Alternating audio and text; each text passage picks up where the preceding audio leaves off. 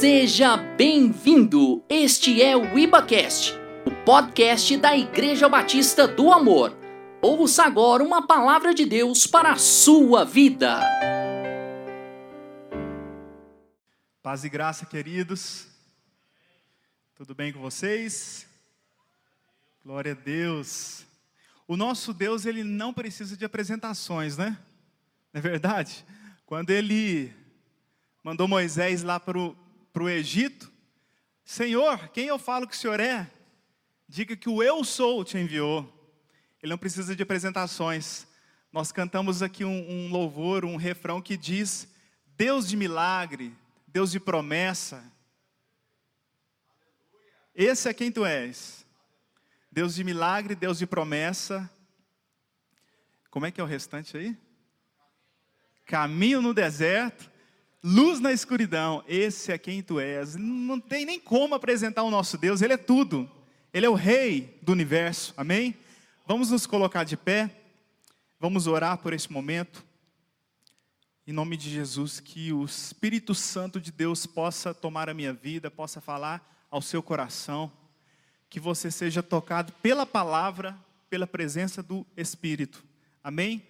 Nós, seres humanos, não temos nada a oferecer, mas o Espírito tem tudo para oferecer. Jesus tem tudo para oferecer. E ele usa quem ele bem quer, para a glória e para louvor do nome dele. Amém? Vamos orar. Querido Deus, obrigado, Senhor, por mais uma oportunidade de estar na tua casa e poder ser alimentado pela tua palavra, Senhor. Nós estamos aqui como uma terra seca, sedenta, Pai, pelo rio de água viva que sai do teu trono, Senhor porque tu és o rio de água viva que vai, Senhor, suprir, que vai, Senhor, matar a nossa sede. Em nome de Jesus, que a tua palavra seja, Senhor, como esse rio que venha lavar corações, que venha limpar o interior de cada um de nós, que a tua palavra, Senhor, venha gerar fé, que a tua palavra venha, Senhor, a saciar a nossa sede, Pai. Em nome de Jesus, somos a tua igreja, somos dependentes de ti, nós clamamos naquele nome, o único nome que é sobre todo nome, o nome que é poder no céu, na terra, debaixo da terra, o nome de Jesus, o teu filho, o Salvador do mundo. É nesse nome que nós clamamos, Senhor, na dependência total que temos de ti, como filhos, Senhor, estamos aqui, queremos ouvir a tua voz. Fala conosco, Pai. Nos orienta, Senhor. Venha, Pai, em nome de Jesus, a suprir as necessidades espirituais de cada um de nós, em nome de Jesus. Aleluia. Podem sentar, queridos. Queridos, o título dessa mensagem é O barco, a tempestade e o sobrenatural. Amém? Grave isso. O barco, a tempestade e o sobrenatural. É sobre isso que Deus vai nos falar nesta noite. No livro de Lucas, o capítulo 8, versículo 23 até o versículo 27, está escrito assim: E entrando ele no barco, seus discípulos o seguiram. E eis que no mar uma forte tempestade se levantou. As ondas arrebentavam sobre o barco, de maneira que o barco começou a encher-se de água. Jesus dormia na parte de trás do barco, com a cabeça numa almofada. Os discípulos o acordaram, chamando: Mestre, vamos morrer. O Senhor não se importa? Jesus despertou, repreendeu o vento e o mar, e houve grande calmaria. Então Jesus lhes perguntou: Por que estão com medo? Ainda não têm fé? Apavorados, os discípulos diziam uns aos outros: Quem é esse homem que até o vento e o mar lhe obedecem? Aleluia! Glória a Deus. Querido, na versão da Almeida corrigida, é, diz assim: ó, E eis que no mar se levantou uma tempestade tão grande que o barco era coberto pelas ondas. Amém? Grave isso. No mar levantou uma tempestade tão grande que o barco era coberto pelas ondas. Eu gostaria de parafrasear aqui, queridos, esse versículo, porque eu acho que todos nós estamos passando por um momento único, né, nas nossas vidas. E talvez em décadas, e talvez hum, em décadas, provavelmente, é, o mundo não tinha vivido uma situação como a que nós estamos vivendo. É uma situação que, sem dúvida nenhuma, tem afligido muita gente, muitos preocupados, muitos perdendo pessoas amadas, e o mundo inteiro sofrendo com esse caos que nós estamos vendo através né, desse vírus aí na pandemia. E eu queria parafrasear esse versículo dizendo assim, ó, veja se você se identifica. E eis que no mundo se levantou uma circunstância ou um problema tão grande que a vida era abalada pelas aflições. Eu estou trocando aqui algumas palavras aqui, mar por mundo, tempestade por problema, barco por vida e ondas por aflições. Porque é exatamente isso que estava acontecendo ali com os, com os discípulos. Os discípulos, naquela ocasião, eles estavam num barco, junto com Jesus, eles estavam junto com o Rei dos Reis, o Mestre do céu e da terra, o Messias, o prometido, e eles estavam numa situação extremamente crítica. Eles estavam numa situação tão complexa, tão dramática, que a vida deles estava por perigo. Queridos, estatísticas apontam que num desastre marítimo, a maioria dos que estão a bordo morrem. E a situação dos discípulos ali naquela, naquela, naquela ocasião era, eu fico imaginando, os discípulos ali é, relutando, tentando manter o barco de pé, para que ele não virasse. A Bíblia diz que entrava água no barco.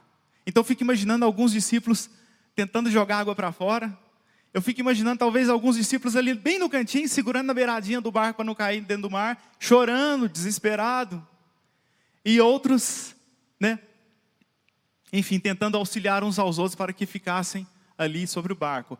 A verdade é que o barco naquela ocasião, queridos, ela, ele representava a vida dos discípulos. Imagine só. Se o barco vira, a vida deles estava em risco. Se eles caem do barco, a vida deles estava em risco. Então, o barco ali representava continuar vivo. Esteja sobre o barco e não deixe o barco virar. Amém? Apesar de estarem com Jesus, essa era a situação deles.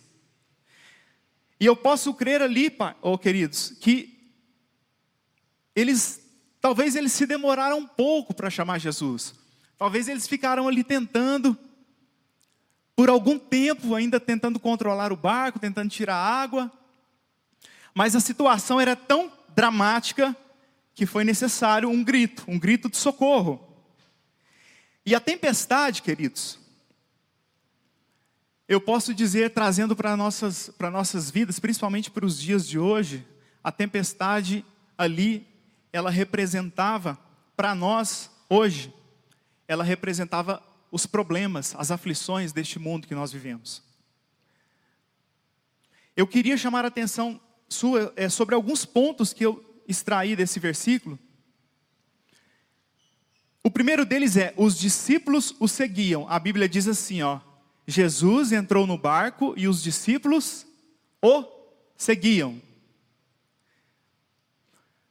Isso deixa claro para nós, queridos, que os seguidores de Jesus, eles não estão isentos de tempestade, não é verdade? nós não estamos isentos de nenhuma tempestade.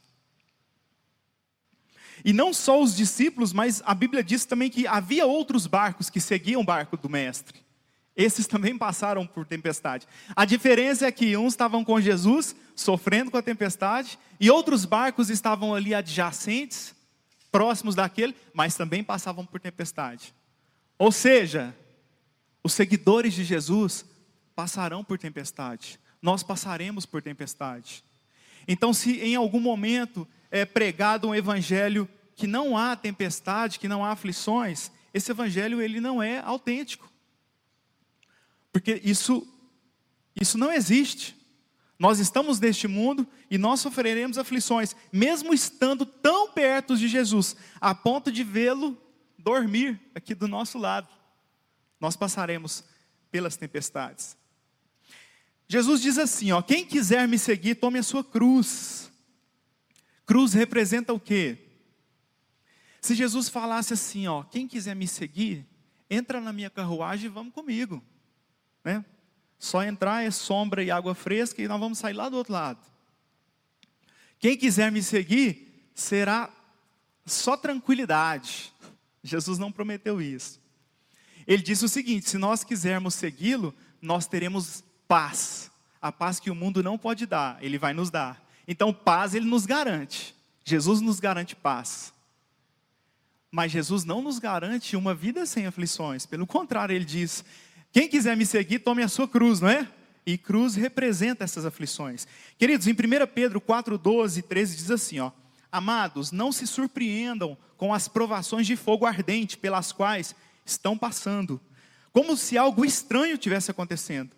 Pelo contrário, alegrem-se, pois essas provações os tornam participantes dos sofrimentos de Cristo, a fim de que tenham maravilhosa alegria de ver a sua glória quando ela for revelada.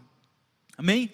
Então, é verdade que às vezes nós estamos passando algumas situações, não sei se vocês já se sentiram assim, mas às vezes eu, eu já me senti assim. A Bíblia fala como se coisa estranha tivesse acontecendo, do tipo assim, ó, parece que acontece só comigo. Parece que comigo nada dá certo. Eu vejo as pessoas avançando, às vezes conquistando, às vezes, mas para mim parece que tudo é mais difícil. Então, se você pensou assim, você não foi o primeiro. Pedro falou isso aqui. Parece que é coisa estranha que está acontecendo com você. Mas Pedro diz assim: ó, ó, saiba que essas mesmas aflições, elas acontecem com seus irmãos no mundo inteiro. Amém? Outro ponto que eu queria extrair desse versículo é que eles entraram numa grande tempestade. Jesus diz: Quem quiser me seguir, tome a sua cruz e siga-me. Ou seja, quem quiser ir comigo, entre no barco. Vamos lá, estou no barco com você, mas mais tempestade haverá. O barco, queridos, a palavra diz que o barco era coberto por ondas. Ou seja, eu já fico imaginando então os discípulos naquela situação, onde eles pensavam, de tanto relutarem ali, eles pensaram: nós precisamos de uma intervenção de Deus urgente, senão nós vamos morrer. E a verdade é que nós estamos vivendo dias atuais, onde os nossos pensamentos também é, vagam por essa situação, a pensar, nós precisamos de uma intervenção de Deus urgente, senão vai morrer todo mundo, senão vai morrer gente demais, senão vou perder pessoas amadas.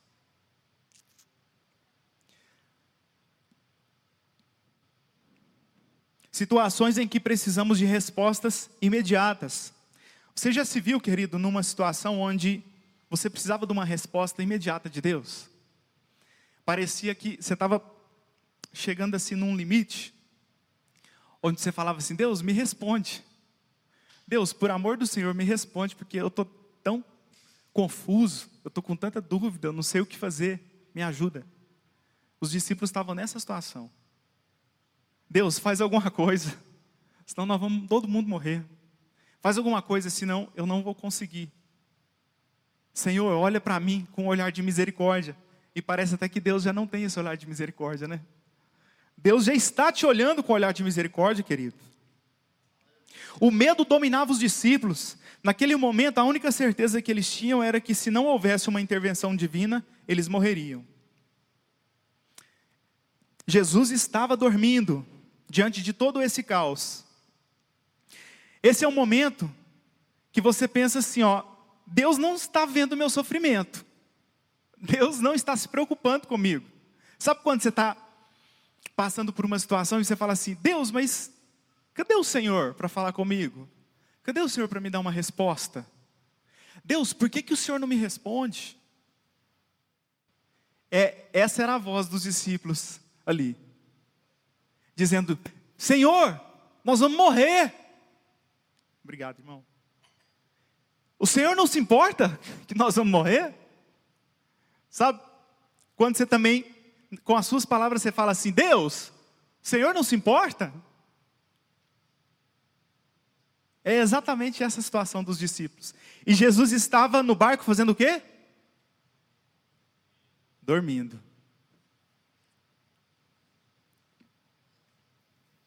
Em 1 Pedro 5,9, na parte B, diz assim: ó, sabendo que as mesmas aflições se cumprem entre os vossos irmãos no mundo. O salmista diz: Eleva os meus olhos para os montes, de onde me virá o socorro?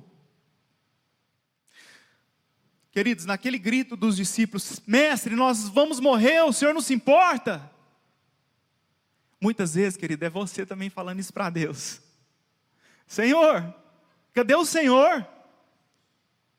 E aonde a sua fé é provada, é aonde é necessário que você dê um passo de fé, é onde você não deve questionar se Deus está te vendo, se Deus está dormindo, se Ele não vai te salvar, se Ele vai te deixar morrer. É hora de um passo de fé. Eu acho muito interessante, queridos, que aí nós falamos do barco, nós falamos da tempestade, e agora nós vamos falar do sobrenatural. Porque a primeira coisa que Jesus faz quando Jesus acorda, o que, que é? Jesus pergunta para eles, fala assim: ó, por que vocês estão com medo? Ainda não tem fé? É muito interessante porque Jesus conhece a nossa fragilidade, né? Ele sabe a hora certa de agir. Ele sabe a hora certa de entrar em ação. Jesus não demorou, a Bíblia fala que foi imediato. Ele levantou, perguntou para eles e já, mar, vento, aquieta-te. Ele já entrou em ação e operou o sobrenatural. Mas ele não deixou de fazer um questionamento para eles, dizendo assim: ó, por que, que vocês estão com medo?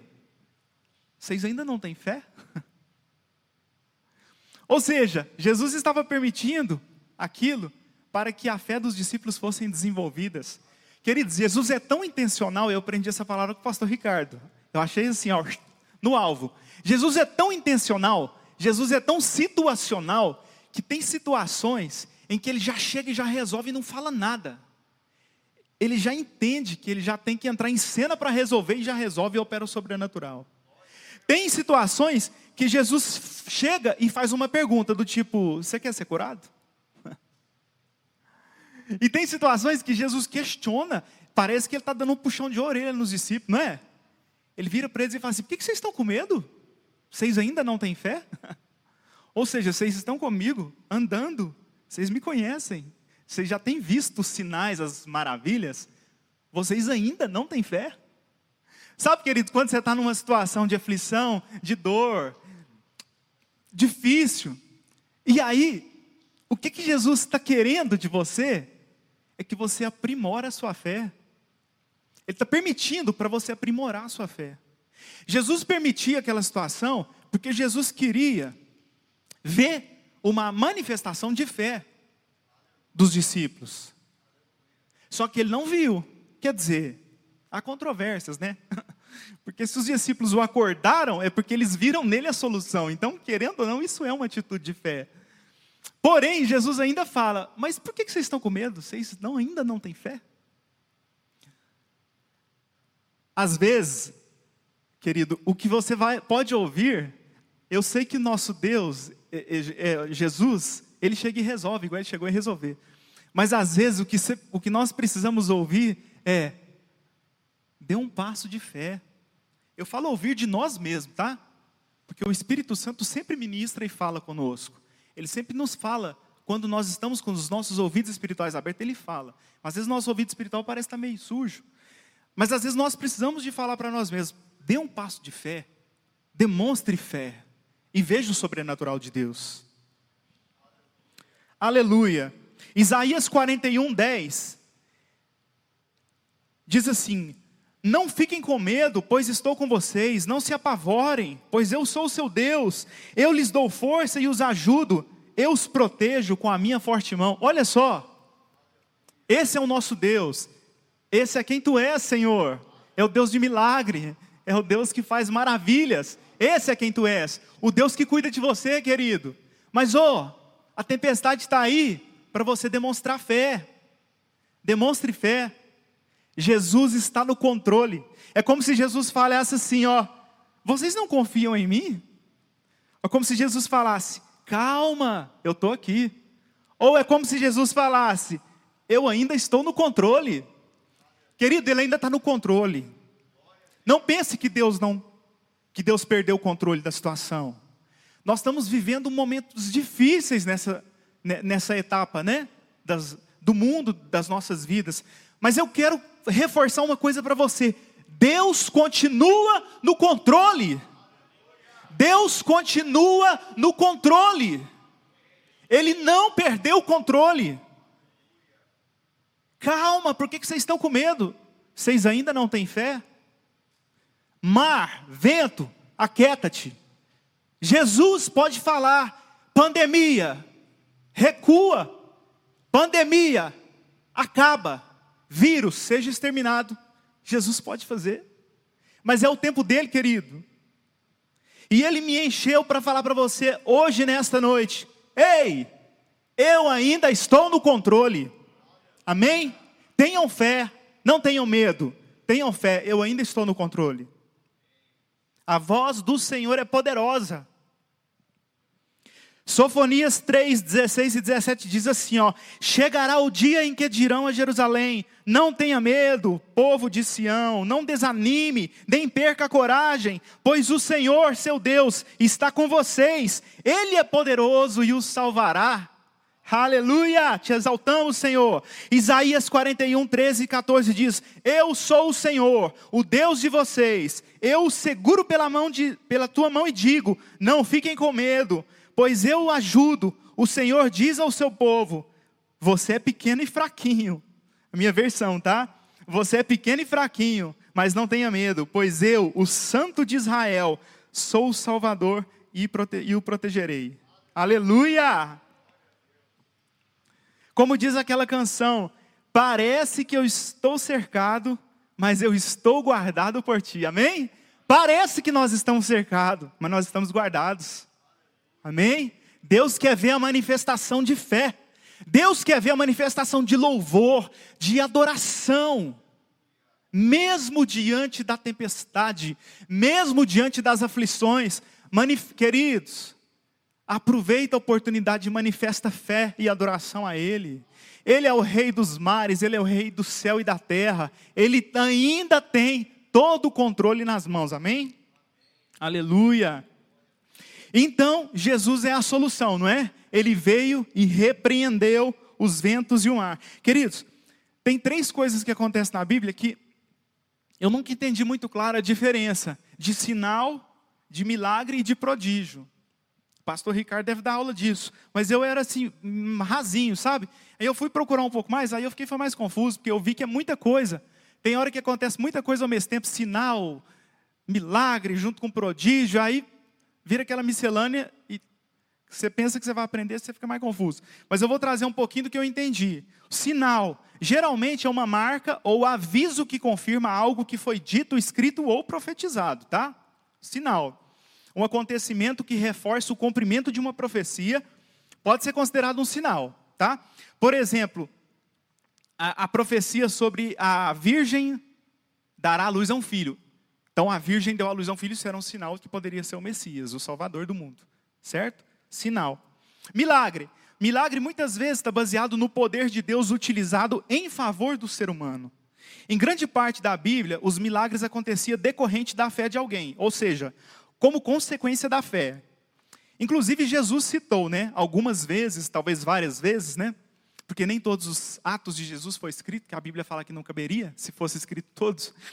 Mas muitas vezes Jesus falou o quê? A tua fé te salvou. Ou seja, o milagre aconteceu, mas ele foi em decorrência também da manifestação de fé a Cristo. Então, isso é um milagre. O prodígio sempre tem uma característica sobrenatural e assombrosa e demonstra o poder de Deus sobre as leis da natureza. No dicionário, prodígio significa fato ou fenômeno incomum que parece transcender as leis da natureza ou a ordem natural das coisas.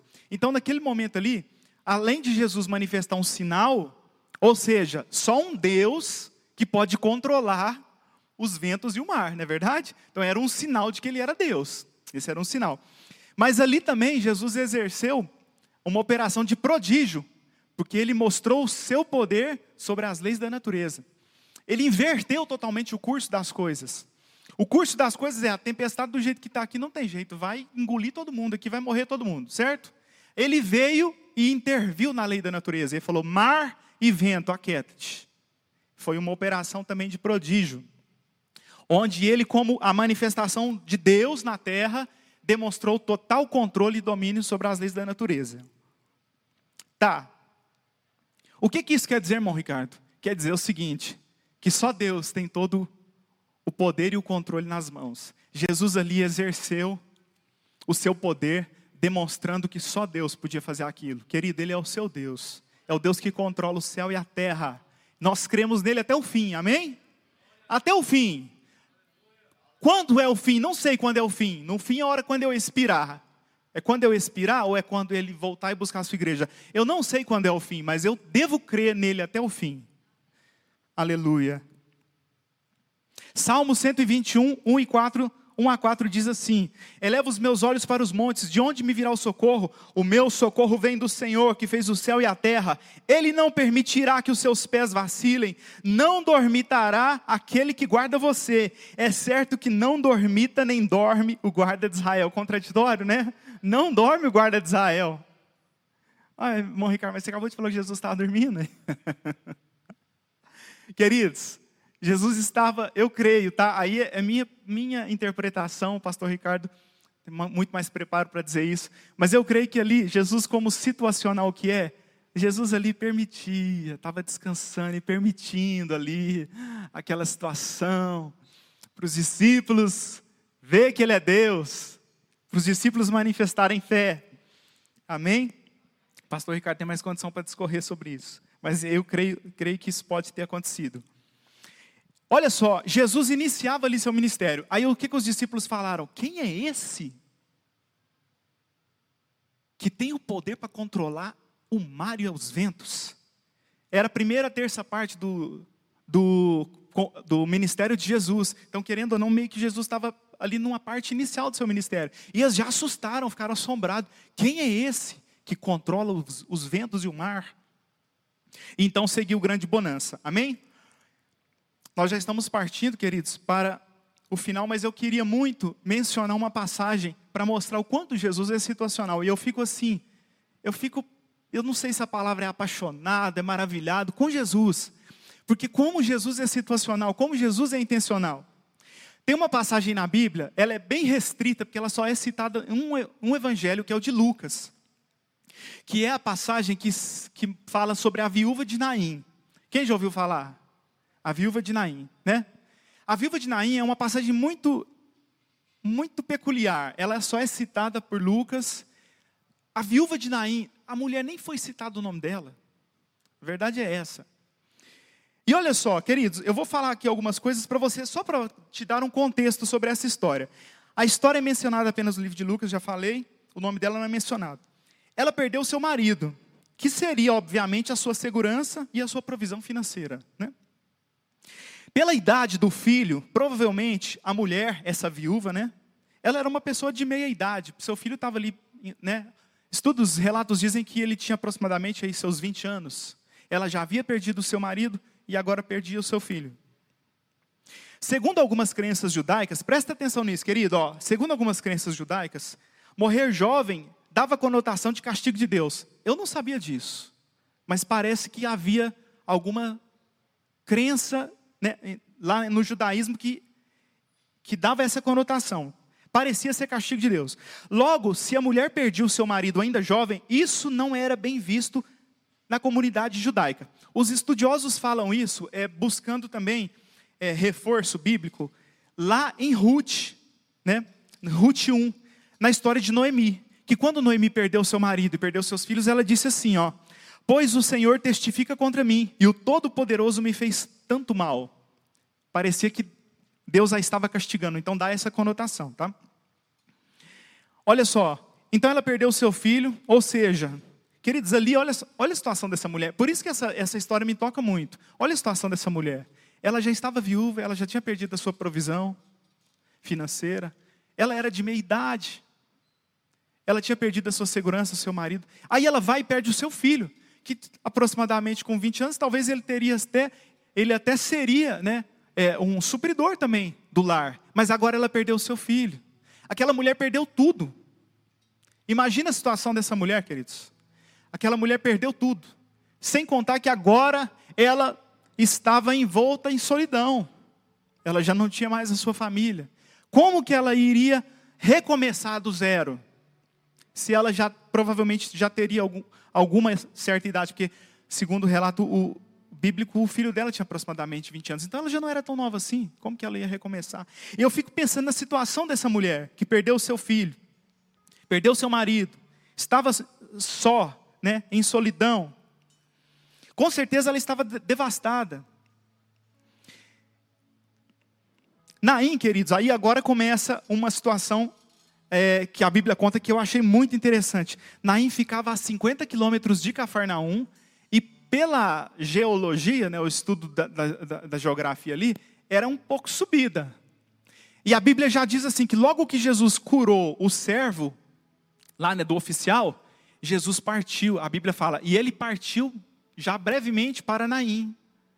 Então, isso leva a crer que Jesus teve uma caminhada de aproximadamente um dia, porque era 50 quilômetros a distância de Cafarnaum. E aí eu fico pensando, gente, Jesus é intencional. Agora vocês vão começar a entender.